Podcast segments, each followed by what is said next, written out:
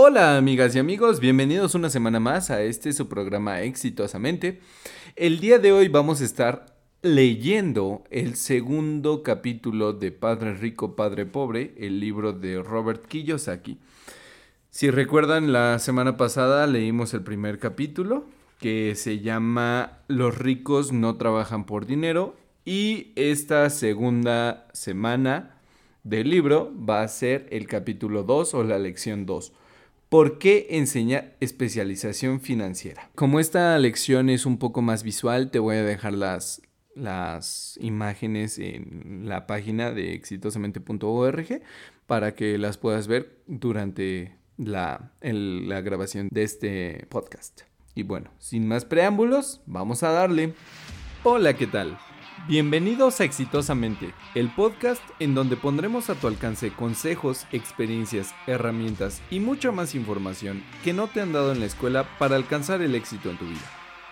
Temas relacionados con el ámbito laboral, finanzas personales, liderazgo y un largo etcétera que te llevarán a conseguir el éxito y vivir plenamente. Soy Rodrigo y quiero acompañarte en tu camino al éxito. Habiendo dicho esto, ¡comenzamos! Lección 2. ¿Por qué enseñar especialización financiera? En 1990, mi mejor amigo, Mike, se hizo cargo del imperio de su padre y está haciendo un mejor trabajo que él. Nos vemos una o dos veces al año para jugar al golf. Él y su esposa son más ricos de lo que usted puede imaginarse. El imperio de mi padre rico está en buenas manos, y Mike está preparando a su hijo para que tome su lugar, como su padre nos preparó a nosotros.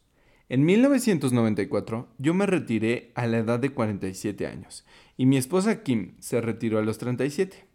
El retiro no significa dejar de trabajar. Para mi esposa y para mí significa que a no ser por cambios catastróficos imprevistos, podemos trabajar o no trabajar y nuestra riqueza crece automáticamente, manteniéndose por encima de la inflación. Creo que significa libertad. Los activos son suficientemente grandes para crecer por sí mismos.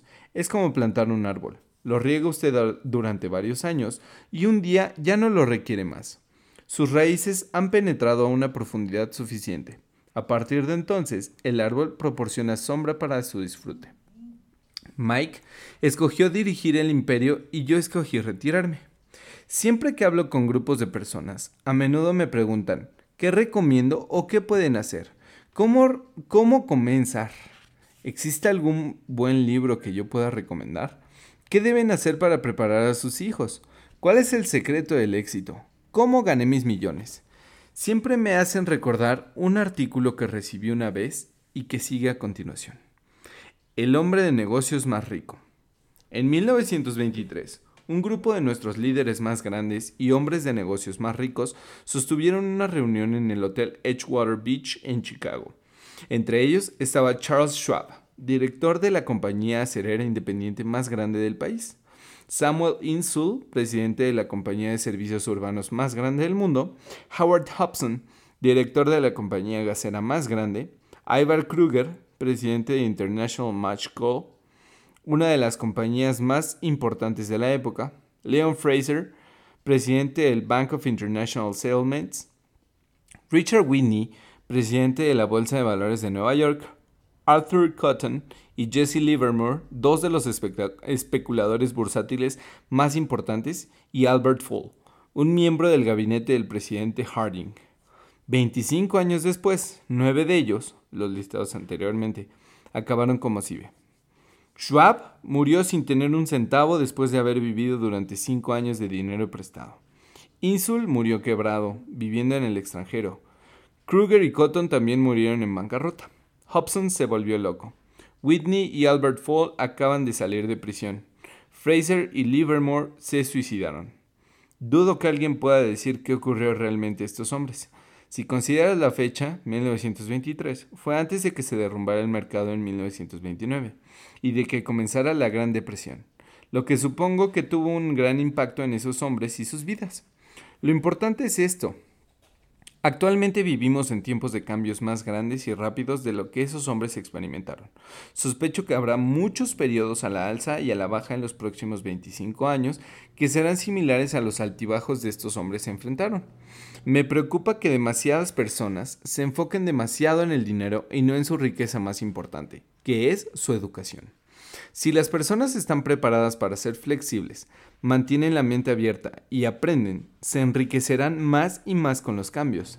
Si piensan que el dinero resolverá sus problemas, temo que estas personas tendrán problemas en el futuro. La inteligencia resuelve los problemas y produce dinero. El dinero sin inteligencia financiera se pierde rápidamente. La mayoría de las personas no se dan cuenta de lo importante que es la vida. No es cuánto dinero ganas, sino cuánto dinero conservas. Todos hemos escuchado historias sobre personas pobres que se ganan la lotería, se vuelven ricos de repente y luego vuelven a ser pobres. Esas personas ganan millones y pronto vuelven al punto en donde empezaron. O bien, historias sobre atletas profesionales que a la edad de 24 años están ganando millones de dólares al año y que duermen debajo de un puente cuando tienen 34. Esta mañana en el diario, mientras escribo esto, se publica la historia de un joven jugador de baloncesto, que hace un año tenía millones. Hoy en día señala que sus amigos, su abogado y su contador se quedaron con el dinero, y ahora trabaja lavando automóviles a cambio del salario mínimo. Él tiene solo 29 años de edad. Fue despedido del servicio de lavado de autos porque se rehusó a quitarse el anillo de campeonato mientras limpiaba los automóviles. De manera que la historia se publicó en el diario. Él apela a su despido, alega que se trata de una injusticia y de discriminación y que el anillo es todo lo que le queda. Señala que si se lo quita, se derrumbará. En 1997, supe de muchas personas que se convirtieron en millonarios de manera instantánea. Se trata de los alegres años 20 otra vez. Y aunque me da gusto que las personas se enriquezcan cada vez más, debo advertirles que, a largo plazo, no importa cuánto gane usted, sino cuánto conserve y durante cuántas generaciones. De manera que cuando la gente pregunta ¿dónde comienzo? o dígame cómo volverme rico rápidamente, a menudo se sienten muy desilusionados con mi respuesta. Simplemente les digo lo que mi padre rico me respondió cuando era un niño, era un niño pequeño. Si quieres ser rico, necesitas saber de finanzas. Si va usted a construir el edificio Empire State, lo primero que necesita hacer es cavar un agujero muy profundo y colar cimientos fuertes. Si va usted a construir una casa en los suburbios, todo lo que necesita es colar una losa de concreto de 6 pulgadas de espesor. La mayoría de la gente, en su camino a la riqueza, trata de construir un Empire State sobre una losa de concreto de 6 pulgadas. Nuestro sistema escolar, que fue creado en la era agraria, todavía cree en esas casas sin cimientos. Todavía se usan los pisos de tierra, de manera que los chicos se gradúan de la escuela prácticamente sin cimientos financieros. Un día, con insomnio y cubiertos de deudas en los suburbios, viviendo el sueño americano, decían que la respuesta a sus problemas financieros consiste en encontrar la manera de hacerse ricos rápidamente. Comienza la construcción del, del rascacielos. Se eleva rápidamente y pronto, en vez del Empire State, tenemos a la torre inclinada de los suburbios. Las noches en vela regresan. En lo que se refiere a Mike y a mí durante nuestra edad adulta, ambas elecciones fueron posibles porque nos enseñaron a cimentar una base financiera fuerte cuando éramos tan solo unos niños. Ahora bien, la contabilidad es posiblemente la materia más aburrida del mundo. También puede ser una de las más desconcertantes, pero si quieres ser rico a largo plazo, puede ser la materia más importante. La pregunta es, ¿Cómo toma usted una materia aburrida y desconcertante y se la enseña a los niños? La respuesta consiste en hacerla más sencilla. Enséñala al principio por medio de imágenes. Mi padre rico cimentó una base financiera sólida para Mike y para mí. Desde que éramos niños, creó una manera sencilla de enseñarnos. Durante años solo dibujó ilustraciones y usó palabras. Mike y yo comprendimos los dibujos sencillos la jerga, el movimiento del dinero y más tarde mi padre rico comenzó a añadir números. Actualmente, Mike ha avanzado hasta dominar análisis contables más complejos y sofisticados, debido a que ha tenido que hacerlo. Él tiene un imperio de varios miles de millones de dólares que dirigir. Yo no soy tan sofisticado porque mi imperio es más pequeño. y sin embargo procedemos de los mismos cimientos.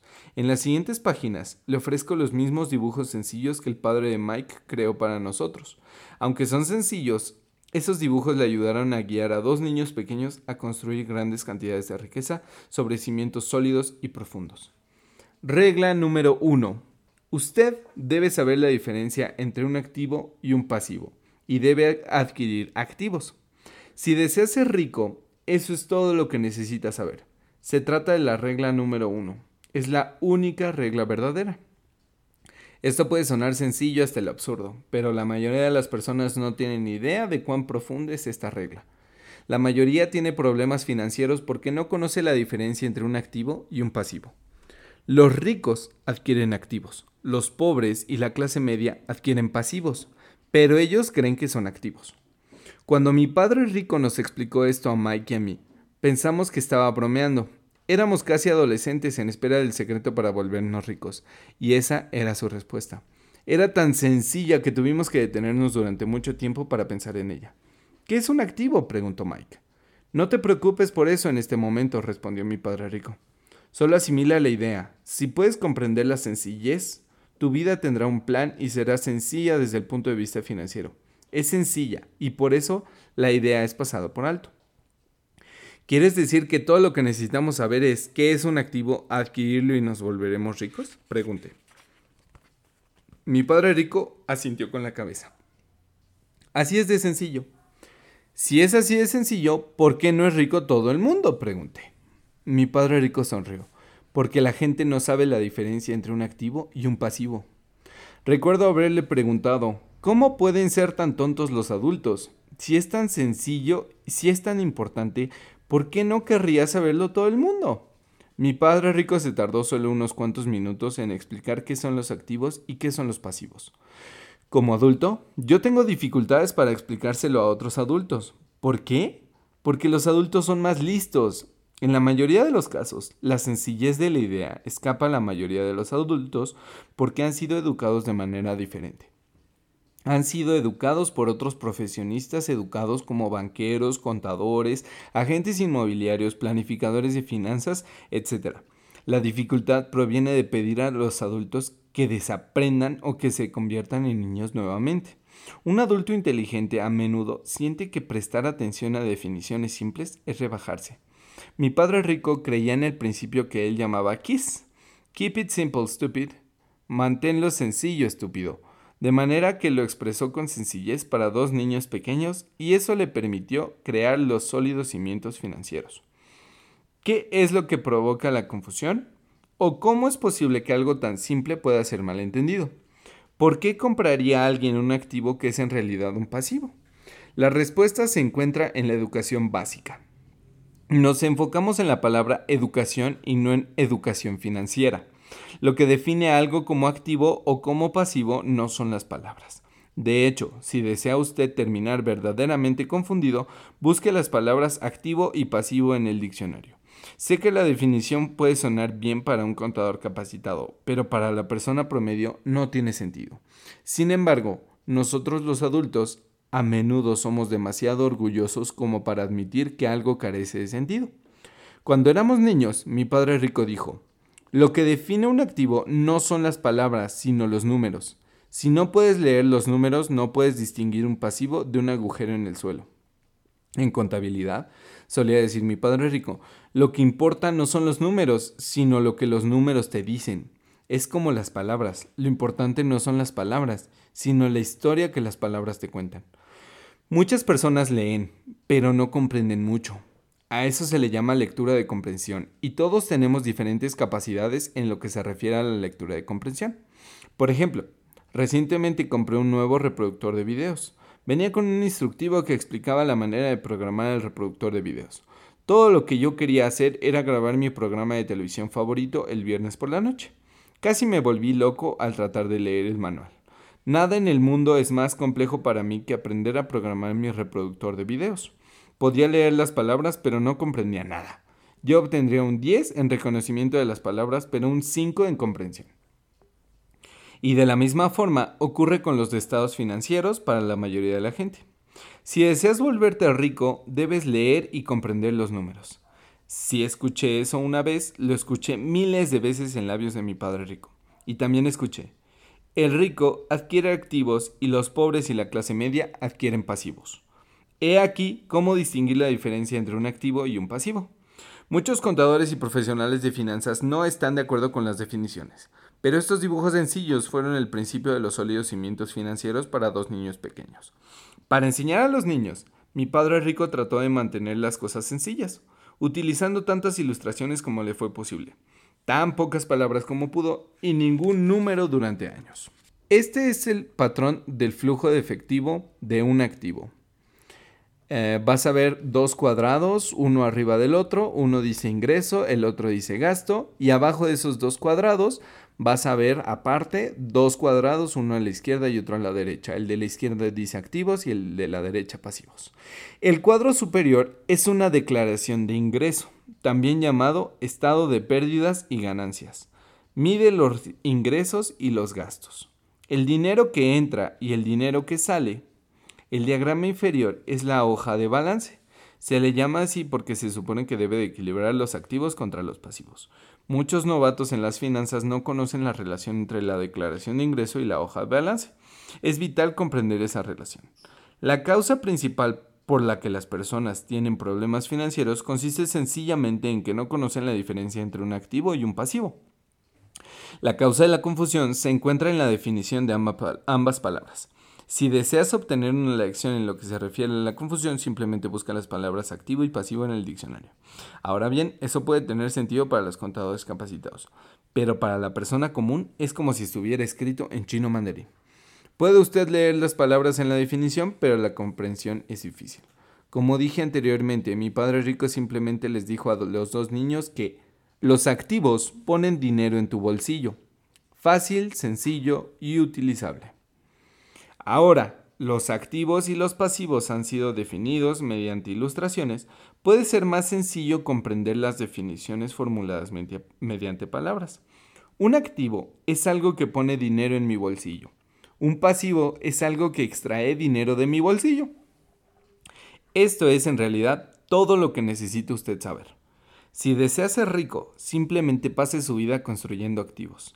Si desea ser pobre o miembro de la clase media, pase su vida construyendo pasivos. No saber la diferencia es lo que ocasiona los problemas financieros en el mundo real. La falta de educación, tanto en lo que se refiere a las palabras como a los números, es el cimiento de los problemas financieros. Si las personas tienen dificultades financieras, existe algo que no pueden leer, ya sea en números o palabras. Algo no han comprendido. Los ricos son ricos porque están mejor educados en diferentes áreas que las personas que tienen problemas financieros. De manera que si usted desea ser rico y conservar su riqueza, es importante contar con una educación financiera, tanto en palabras como en números. Las flechas en los diagramas representan el flujo de efectivo. Los números por sí mismos en realidad significan poco. De la misma forma en que las palabras aisladas significan poco, es la historia lo que cuenta. En el ámbito de los informes financieros, la lectura de los números es similar a la trama de la historia. La historia cuenta dónde se genera el efectivo. En 80% de las familias, la historia financiera es una historia de trabajo duro para salir adelante. No porque no ganen dinero, sino porque pasan sus vidas construyendo pasivos en lugar de activos. Por ejemplo, este es el flujo de efectivo de una persona pobre o de un joven que todavía vive en casa de sus padres. Ese joven tiene un empleo, lo cual le genera un ingreso, que es su cheque o su salario. De ahí va a tener unos gastos, que son los impuestos, alimentos, renta, vestido, diversión y transporte. Este es el patrón de flujo de efectivo de una persona perteneciente a la clase media. Es muy similar, tiene un empleo, eso es normalmente un ingreso, un, un salario. De ahí pasa a los pasivos como por ejemplo eh, los impuestos, la hipoteca, gastos fijos, alimentos, vestido y diversión. Entonces, su vida gira alrededor de esto. La hipoteca, préstamos al consumo y tarjetas de crédito. En cambio, este es el patrón de flujo de efectivo de una persona rica. Los ricos tienen ingresos y los meten en activos. Los activos les generan ingresos como dividendos, rentas, intereses y regalías. Y esto lo vuelven a invertir en activos como son acciones, bonos, letras del gobierno, bienes raíces y propiedad intelectual. Obviamente, todos estos diagramas han sido simplificados al extremo. Todos tenemos gastos vitales, la necesidad de alimentos, vivienda y vestido. Los diagramas muestran el flujo de efectivo a lo largo de la vida de personas pobres, de clase media y ricas. Es el flujo de efectivo lo que cuenta la historia. Es la historia de cómo una persona maneja su dinero, qué hace después de que se tiene el dinero en la mano. La razón por la que comencé con la historia de los hombres más ricos de Estados Unidos es para ilustrar la falla en la manera de pensar de mucha gente. El error es que el dinero resuelve todos los problemas. Esa es la razón por la que me siento incómodo cuando escucho que la gente me pregunta cómo volverse rico rápidamente o dónde deben de comenzar. A menudo escucho la frase estoy endeudado, así es que necesito ganar más dinero. Sin embargo, más dinero a menudo no resolverá el problema. De hecho, puede en realidad hacerlo más grave. El dinero hace evidentes nuestras fallas humanas. El dinero arroja luz en aquello que no conocemos. Esa es la razón por la que a menudo una persona que recibe repentinamente una gran cantidad de dinero, digamos por una herencia, un aumento de sueldo o porque gana la lotería, pronto vuelve al mismo desorden financiero, si no es que a un desorden todavía peor al que tenía antes de recibir el dinero. El dinero solo acentúa el patrón de flujo de efectivo que está en su mente. Si su patrón consiste en gastar todo lo que gana, lo más probable es que el incremento en efectivo tendrá como resultado un incremento en el gasto. Por eso el dicho, un tonto con dinero es una gran fiesta. He señalado muchas veces que asistimos a la escuela para obtener habilidades académicas y profesionales, y que ambas son importantes. Aprendemos a ganar dinero con nuestras habilidades profesionales. En los años 60, cuando yo estaba en la preparatoria, si alguien tenía buenos resultados académicos, la gente consideraba casi inmediatamente que ese estudiante brillante sería un médico Casi nadie le preguntaba al chico si quería ser un médico. Se daba por sentado. Era la profesión que ofrecía las recompensas financieras más grandes. Hoy en día, los médicos se enfrentan desafíos financieros que yo no le desearía a mi peor enemigo. Las compañías de seguros están asumiendo el control de negocio. Los servicios de salud están siendo administrados. El gobierno interviene. Se presentan demandas por negligencia médica para nombrar algunos retos. Actualmente, los chicos quieren ser jugadores de baloncesto, golfistas como Tiger Woods, genios de la computación, estrellas de cine, estrellas de rock, reinas de belleza o corredores de Wall Street, simplemente porque es allí donde hay fama, dinero y prestigio. Esa es la razón por la que es tan difícil motivar a los chicos en la escuela actualmente. Ellos saben que el éxito profesional ya no se vincula únicamente al éxito académico como alguna vez sucedió. Debido a que los estudiantes dejan la escuela sin contar con las habilidades financieras, millones de personas educadas practican su profesión exitosamente, pero más tarde se encuentran en problemas financieros. Esas personas trabajan muy duro, pero no salen adelante. Lo que hace falta en su educación no es cómo hacer dinero, sino cómo gastarlo, es decir, qué hacer después de ganarlo. A eso se le llama aptitud financiera. ¿Qué hacer con el dinero una vez que usted lo ha ganado? ¿Cómo evitar que los demás se lo quiten? ¿Cuánto tiempo conservarlo? ¿Y qué tan duro trabaja ese dinero para usted? La mayoría de las personas no pueden decirle por qué tienen problemas financieros porque no comprenden el flujo de efectivo. Una persona puede tener una gran educación, ser exitoso desde el punto de vista profesional, pero carecer de educación financiera. Esas personas a menudo trabajan más duro de lo que necesitan porque aprendieron cómo trabajar duro, pero no aprendieron la manera de hacer que el dinero trabaje para ellos. La historia de cómo el perseguir el sueño financiero se convierte en una pesadilla financiera. La imagen en movimiento de las personas que trabajan duro tiene un patrón. Una pareja recién casada, feliz y bien educada, comienza su vida en común en uno de los dos estrechos apartamentos que alquilaban inmediatamente se dan cuenta que están ahorrando dinero porque dos personas pueden vivir con tan poco como una. El problema es que el apartamento es estrecho. Deciden ahorrar dinero para comprar la casa de sus sueños, con el fin de tener hijos. Ahora tienen dos ingresos y comienzan a centrarse en sus carreras. Los ingresos comienzan a incrementarse. Conforme sus ingresos suben, sus gastos también suben. El gasto número uno para la mayoría de la gente consiste en los impuestos. Muchas personas piensan que es el impuesto sobre la renta, pero para la mayoría de los estadounidenses y mexicanos, el impuesto más alto es el seguro social. Como empleado, parecería como si el impuesto al seguro social combinado con el impuesto para servicios de salud, Medicare, fuera de aproximadamente 7.5%, pero en realidad es del 15% debido a que el patrón debe aportar la misma cantidad al seguro social. En latitudes de México, esto es más o menos el 15 al 33%.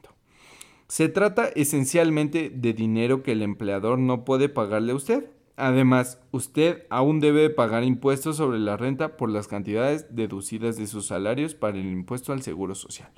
Ingreso que usted nunca recibió porque se fue directamente al seguro social por medio de la retención. Entonces, esos pasivos se incrementan.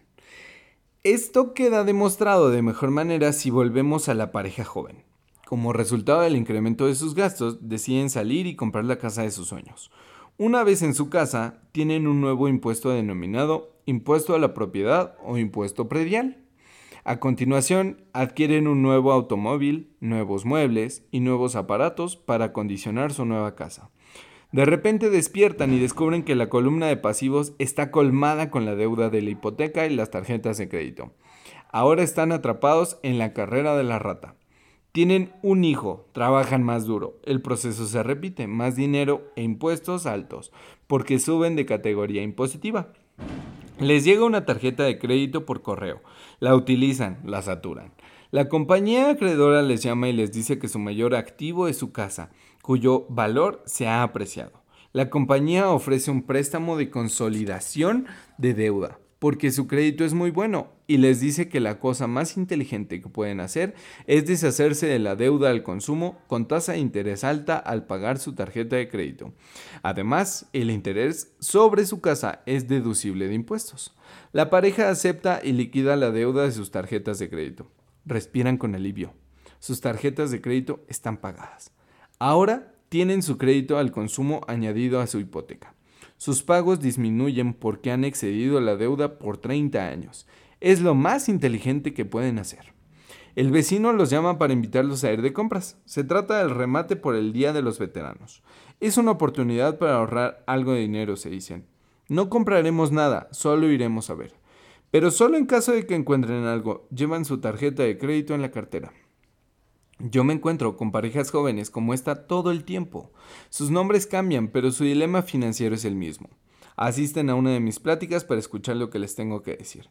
Me preguntan, ¿puede usted decirnos cómo ganar más dinero? Sus hábitos de gasto les han llevado a buscar mayores ingresos. Ni siquiera saben que el problema realmente consiste en la manera que eligen para gastar el dinero que tienen, y esa es la verdadera causa de sus problemas financieros son causados por su falta de educación financiera y por no comprender la diferencia entre un activo y un pasivo. Ganar más dinero rara vez resuelve los problemas de dinero de una persona. La inteligencia los resuelve. Hay un dicho que se repite, que repite un amigo mío una y otra vez a personas endeudadas. Si descubres que estás en el hoyo, deja de cavar. Cuando era niño, mi padre a menudo nos decía que los japoneses conocían tres poderes el poder de la espada, de la joya y del espejo. La espada simboliza el poder de las armas. Estados Unidos ha gastado billones de dólares en armas y debido a eso cuentan con el poderío militar más grande del mundo. La joya representa el poder del dinero. Existe algo de verdad en el dicho. Recuerda la regla de oro. Quien tiene el oro hace las reglas. El espejo simboliza el poder del conocimiento de uno mismo. Ese conocimiento de uno mismo, de acuerdo con la leyenda japonesa, es el más valioso de los tres. Los pobres y la clase media a menudo permiten que el poder del dinero los controle. Simplemente al levantarse y trabajar más duro, dejan de preguntarse si lo que hacen tiene sentido. Y el tiro les sale por la culata cada mañana. Al no comprender cabalmente el dinero, la gran mayoría de la gente permite que el impresionante poder del dinero los controle el poder del dinero es utilizado en su contra. Si usaran el poder del espejo, se habrían preguntado a sí mismos, ¿tiene esto sentido? A menudo, en vez de confiar en su sabiduría interna, ese genio en su interior, la mayoría de las personas sigue a la multitud. Hacen las cosas porque los demás las hacen. Se conforman en vez de cuestionar. A menudo repiten sin pensar lo que les han dicho. Ideas como diversificar, o tu casa es un activo, o tu hogar es tu inversión más importante, obtienes un respiro fiscal si incurres en más deuda, obtén un empleo seguro, no cometas errores y no corras riesgos.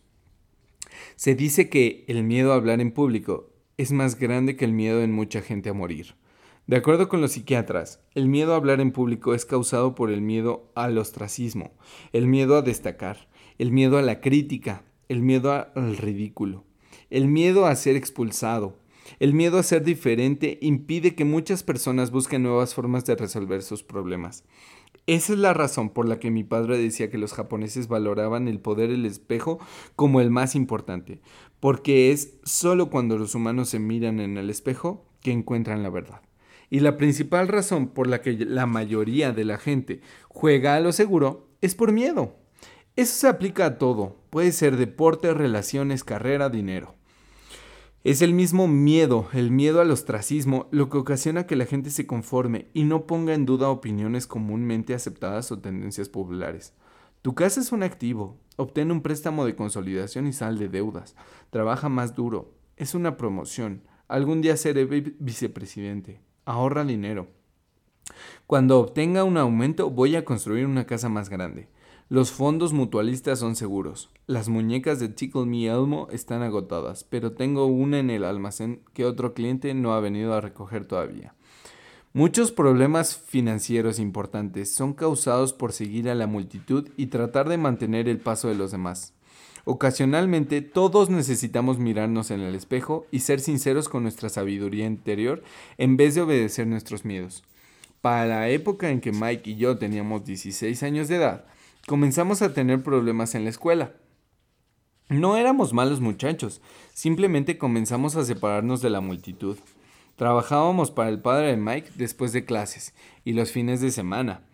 Mike y yo a menudo pasábamos horas después del trabajo sentados a la mesa con su padre mientras sostenía reuniones con banqueros, abogados, contadores, corredores de bolsa, inversionistas, gerentes y empleados. Se trataba de un, hombre que había abandonado la escuela a los 13 años y que ahora dirigía, instruía, ordenaba y hacía preguntas a personas educadas. Ellos acudían a su llamado y se sentían incómodos cuando él no los aprobaba. Él era un hombre que no había seguido la multitud. Era un hombre que modeló su propia forma de pensar y que detestaba las palabras. Tenemos que hacerlo de esta manera porque es la forma en la que todos los demás lo hacen. También odiaba, odiaba las palabras no puedo. Si querías que hiciera algo, simplemente tenías que decir no creo que puedas hacerlo. Mike y yo aprendimos más cuando asistimos a estas reuniones de lo que aprendimos en todos nuestros años de escuela, incluyendo en la universidad. El padre de Mike no había recibido educación escolar, pero tenía educación financiera, y como resultado de ello era un hombre exitoso. Solía decirnos una y otra vez, una persona inteligente contrata personas más inteligentes que ella. De manera que Mike y yo tuvimos el beneficio de pasar horas escuchando a personas inteligentes y en el proceso aprendimos de ellas. Por eso, tanto Mike como yo no podíamos simplemente aceptar el dogma estándar que nuestros maestros predicaban, y eso causó los problemas.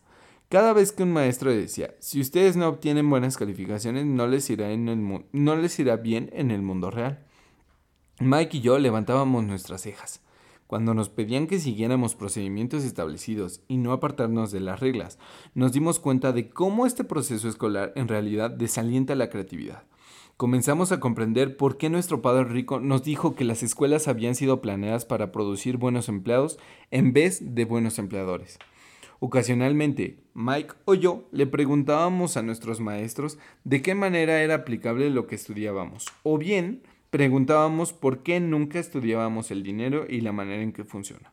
A esta última pregunta a menudo obteníamos la respuesta de que el dinero no era importante, de que si lo lográbamos la excelencia en nuestra educación, el dinero vendría por sí mismo. Mientras más conocíamos acerca del poder del dinero, mayor era la distancia que nos separaba de nuestros profesores y compañeros de clase. Mi padre educado nunca me presionó acerca de las calificaciones. A menudo me preguntaba por qué. Sin embargo, si comenzamos a discutir sobre dinero para la época en que yo tenía 16 años de edad, es probable que tuviera mejores conocimientos sobre el dinero que mi madre o mi padre. Podría llevar libros contables, escuchar a contadores especializados en impuestos, abogados corporativos, banqueros, corredores de bienes raíces, inversionistas, etc. Mi padre hablaba con maestros. Un día mi padre me estaba explicando por qué nuestra casa era nuestra inversión más importante. Una discusión no muy placentera tuvo lugar entre nosotros cuando le mostré por qué yo consideraba que una casa no era una buena inversión. El siguiente diagrama ilustra la, la, diferencia entre la percepción de mi padre rico y la de mi padre pobre en lo que se refiere a sus casas. Uno de mis padres consideraba que su casa era un activo y el otro pensaba que era un pasivo. El padre rico pensaba que la casa era un pasivo. El padre pobre pensaba que la casa era un activo. Recuerdo cuando dibujé el siguiente diagrama para mi padre, mostrándole la dirección del flujo de efectivo. También le mostré los gastos accesorios que trae aparejada la propiedad de una vivienda. Una casa más grande implicaba gastos más grandes y el flujo de efectivo continuaba saliendo por la columna de gastos. Por ejemplo, una casa representa la hipoteca, el impuesto a la propiedad o el predial, el seguro de la casa, el mantenimiento de la casa y los servicios de la casa. Lo cual todo esto generan gastos y se convierte en pasivos. Hoy en día, todavía me cuesta trabajo aceptar que una casa no es un activo y sé que para muchas personas constituye un sueño, así como su inversión más importante. Y ser propietario de su casa es mejor que no ser propietario de nada. Simplemente ofrezco una forma alternativa de considerar este dogma popular. Si mi esposa y yo estuviéramos a punto de comprar una casa más grande e impresionante, nos daríamos cuenta de que no sería un activo, sino un pasivo, dado que extraería dinero de nuestro bolsillo. De manera que el siguiente es un argumento que es esgrimo. En realidad no espero que la mayoría de las personas estén de acuerdo con el por qué pensar en una linda casa es algo emocional. Y en lo que se refiere al dinero, las emociones fuertes tienden a disminuir la inteligencia financiera. Sé por mi experiencia personal que el dinero tiene la manera de dotar a cada decisión de un cariz emocional. 1. En lo que se refiere a casas, señalo que la mayoría de las personas trabajan durante toda su vida para pagar una casa de la que nunca serán dueños. En otras palabras, la mayoría de las personas compra una casa nueva cada cierto número de años y en cada ocasión contratan un nuevo préstamo a 30 años para pagar la anterior. Aún dos, aun cuando las personas reciben una deducción de impuestos por el interés de sus pagos hipotecarios, deben pagar todos los demás gastos con los dólares que quedan después de pagar impuestos.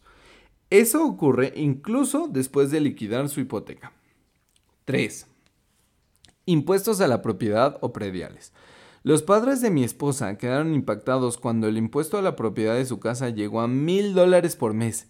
Esto ocurrió después de su retiro, por lo que el incremento afectó su presupuesto de jubilación y se vieron obligados a mudarse. 4. El valor de las casas no siempre se incrementa. En 1997 todavía tengo amigos que deben un millón de dólares por una casa que hoy en día solo podrían vender por 700 mil dólares. Las pérdidas 5. Las pérdidas más grandes son las relacionadas con las oportunidades no aprovechadas.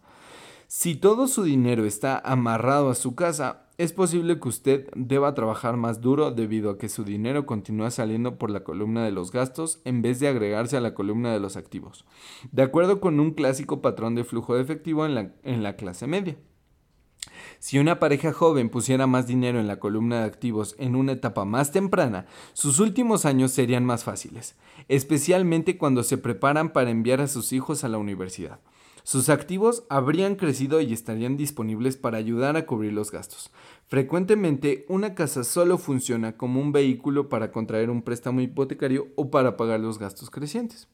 En resumen, el resultado final de tomar la decisión de ser dueño de una casa es demasiado caro en lugar de comenzar desde temprano un portafolio de inversión. En lo que se refiere al efecto sobre el individuo, en al menos las siguientes tres maneras. La primera es la pérdida de tiempo durante el cual otros activos hubieran incrementado su valor. La segunda, pérdida de capital adicional que hubiera podido ser invertido en vez de pagar los gastos de mantenimiento relacionados directamente con la casa. La tercera, pérdida de educación. A menudo las personas consideran su casa, sus ahorros y su plan para el retiro como todo lo que tienen en la columna de activos, dado que no tienen dinero para invertir. Simplemente no invierten. Esto tiene un costo en lo referente a su experiencia de inversión.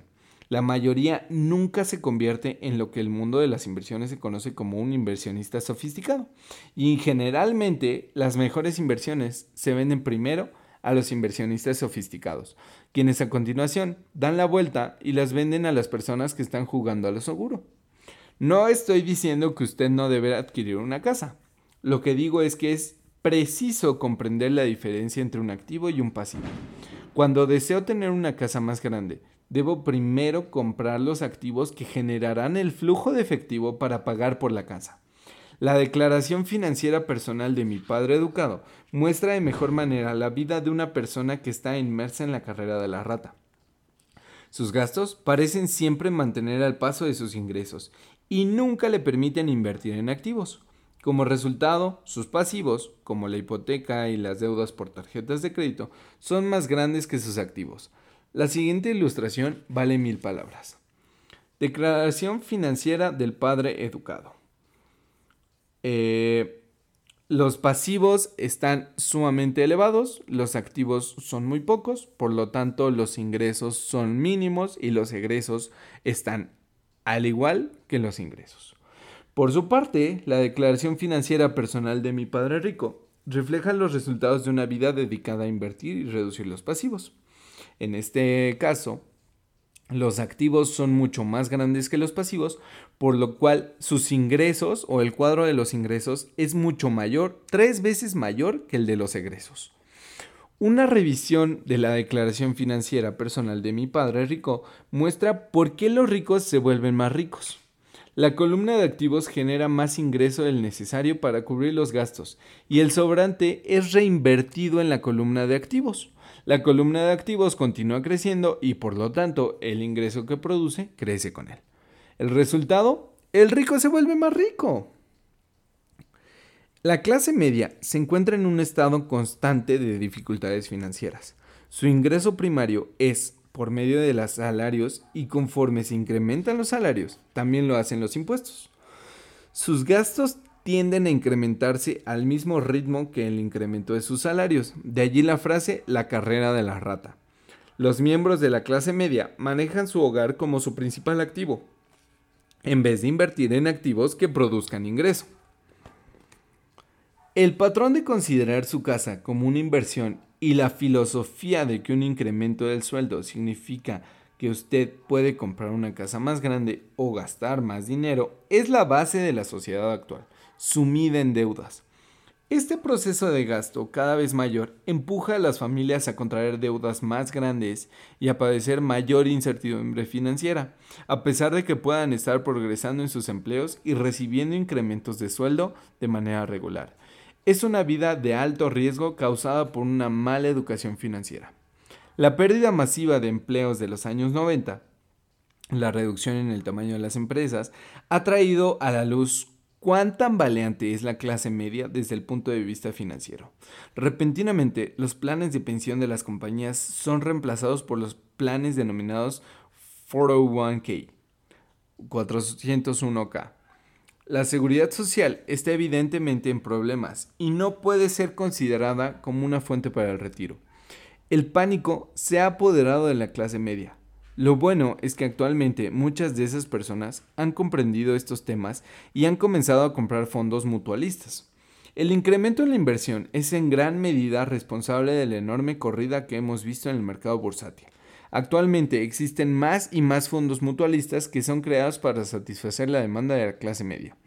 Los fondos mutualistas son muy populares debido a que representan seguridad. Los compradores promedio de los fondos mutualistas están demasiado ocupados trabajando para pagar impuestos e hipotecas, ahorrar para pagar la universidad de sus hijos y para liquidar sus tarjetas de crédito. No tienen tiempo para estudiar cómo invertir de manera que confían en los conocimientos del gerente de un fondo mutualista. Además, Debido a que el fondo mutualista incluye muchos tipos de diferentes inversión, consideran que su dinero está más seguro porque está diversificado.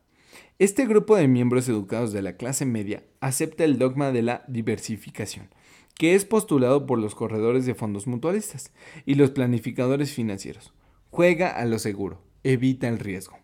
La verdadera tragedia es que la carencia de educación financiera previa es lo que crea el riesgo que encaran las personas promedio de la clase media. La razón por la que tienen que jugar a lo seguro es debido a que sus posiciones financieras son débiles, en el mejor de los casos. Sus hojas de balance no están balanceadas, están cargados de pasivos sin activos reales que generen ingreso. Generalmente su única fuente de ingresos es su cheque de sueldo. Su subsistencia depende completamente de su empleador. De manera que cuando se presentan las verdaderas oportunidades de la vida en los negocios, estas personas no pueden sacar provecho de la oportunidad. Deben jugar a lo seguro, simplemente porque están trabajando muy duro. Sus impuestos están al máximo y están cargados de deudas. Como dije al inicio de este capítulo, la regla más importante consiste en saber la diferencia entre un activo y un pasivo. Una vez que usted comprenda la diferencia, debe concentrar sus esfuerzos en solo adquirir activos que generan ingresos. Esta es la mejor manera para comenzar el camino a la riqueza. Siga haciendo eso y su columna de activos continuará creciendo. Enfóquese en mantener bajos los pasivos y los gastos. Esto hará que usted tenga disponible más dinero para continuar agregando a la columna de activos. Pronto, la base de activos será tan profunda que usted podrá considerar inversiones más especulativas, inversiones que tienen rendimientos de 100% al infinito, inversiones que convierten 5 mil dólares en un millón de dólares o más, inversiones que la clase media considera demasiado arriesgadas. Invertir no es riesgoso.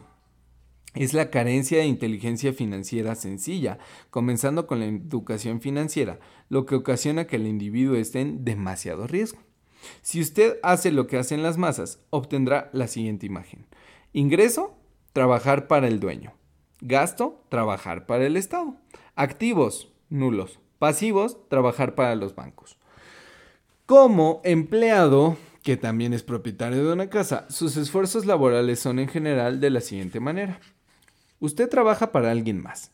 La mayoría de las personas al trabajar para obtener un sueldo están haciendo que el dueño o los accionistas se hagan más ricos. Sus esfuerzos y éxitos ayudarán a proporcionar recursos para el éxito y la jubilación del dueño. Usted trabaja para el gobierno. El gobierno retiene parte de su sueldo antes de que usted pueda incluso verlo. Al trabajar más duro simplemente incrementa la cantidad de impuestos que toma el gobierno. La mayoría de la gente trabaja entre enero y mayo para el gobierno. Usted trabaja para el banco. Después de pagar impuestos, su siguiente gasto más importante es generalmente su hipoteca y la tarjeta de crédito. El problema es simplemente trabajar más duro, es que cada uno de esos tres niveles obtiene una parte más grande de sus esfuerzos.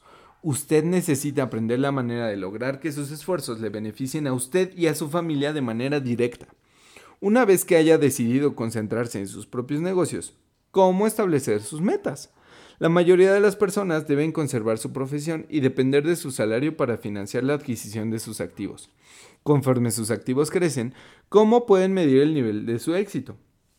¿Cuándo se dan cuenta de que son ricos? ¿De que poseen riqueza? Así como tengo mis propias definiciones de activos y pasivos, tengo mi propia definición de riqueza. De hecho, la tomé prestada de un hombre llamado Buckminster Fuller. Algunos lo consideraban un charlatán y otros lo consideraban un genio. Hace algunos años puso a farfullar a todos los arquitectos, debido a que solicitó una patente en 1961 para algo llamado domo geodésico. Sin embargo, en su solicitud, Fuller también mencionó algo sobre la riqueza. Era muy confuso al principio, pero después de leerla algunas veces comenzó a tener sentido. La riqueza es la capacidad de una persona para sobrevivir cierto número de días en el futuro. O bien, si dejo de trabajar el día de hoy, ¿cuántos días sobreviviré? A diferencia del valor neto, la diferencia entre sus activos y pasivos que frecuentemente incluye la basura cara de una persona y las opiniones de lo que valen las cosas, esta definición crea la posibilidad de desarrollar un método verdaderamente preciso de medición. Yo puedo ahora medir y saber en realidad dónde estoy en lo que se refiere a mi meta de lograr la independencia financiera. A pesar de que el valor neto incluye esos activos que no producen efectivo, como las cosas que usted adquirió y que ha guardado en su cochera, la riqueza mide cuánto dinero está produciendo su dinero y por lo tanto su capacidad de sobrevivir financieramente. La riqueza es la medida del flujo de efectivo en la columna de activos en comparación con la columna de gastos. Utilicemos un ejemplo. Digamos que tengo un flujo de efectivo de mi columna de activos de mil dólares al mes y tengo gastos mensuales de dos mil dólares. ¿Cuál es mi riqueza? Volvamos a la definición de Buckminster Fuller. Utilizando su definición, ¿cuántos días podría yo sobrevivir? Tomemos un mes de 30 días. De acuerdo con esta definición, tengo suficiente flujo de efectivo para sobrevivir medio mes. Cuando logre un flujo de efectivo de $2,000 mil dólares al mes de mis activos, entonces comenzaré a tener riqueza. De manera que, a pesar de no ser rico, tengo riqueza. Ahora tengo un ingreso generado por mis activos cada mes que cubre completamente mis gastos mensuales.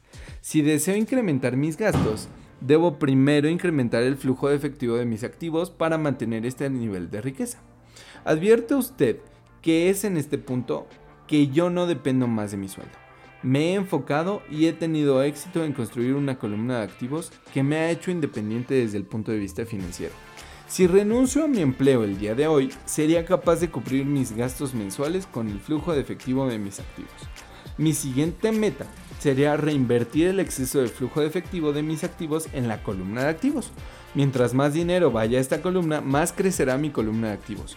Mientras más crezcan mis activos, más crecerá mi flujo de efectivo. Y mientras yo mantenga mis gastos por debajo del flujo de efectivo de esos activos, me haré más rico, con más y más ingreso proveniente de otras fuentes distintas a mi trabajo físico. Conforme continúa este proceso de reinversión, estoy en camino de convertirme en rico. La definición verdadera de rico depende de quién la formula. Usted nunca puede ser demasiado rico. Solo recuerde esta observación sencilla. Los ricos adquieren activos, los pobres solo tienen gastos. La clase media construye pasivos que piensa que son activos. Entonces, ¿cómo puedo comenzar a ocuparme de mis propios negocios? ¿Cuál es la respuesta? Escuche usted al fundador de McDonald's. Eso ha sido todo por el día de hoy. Es, el es la lección 2 de Padre Rico, Padre Pobre. ¿Por qué es importante especializarse en la educación financiera? Espero que te haya gustado mucho y también te puedo proporcionar un planificador financiero o un, este, una columna de activos contra pasivos que te puede servir mucho. Si lo quieres, solamente escríbeme en un mensaje directo, ya sea en Facebook o, al correo. En Facebook y en Instagram estoy como exitosamente podcast y al correo estoy como rodrigo arroba exitosamente.org. En cualquiera de esos canales me puedes encontrar y con mucho gusto te compartiré estos archivos financieros. Que tengas un excelente fin de semana, cuídate mucho, una semana muy productiva y hasta la próxima.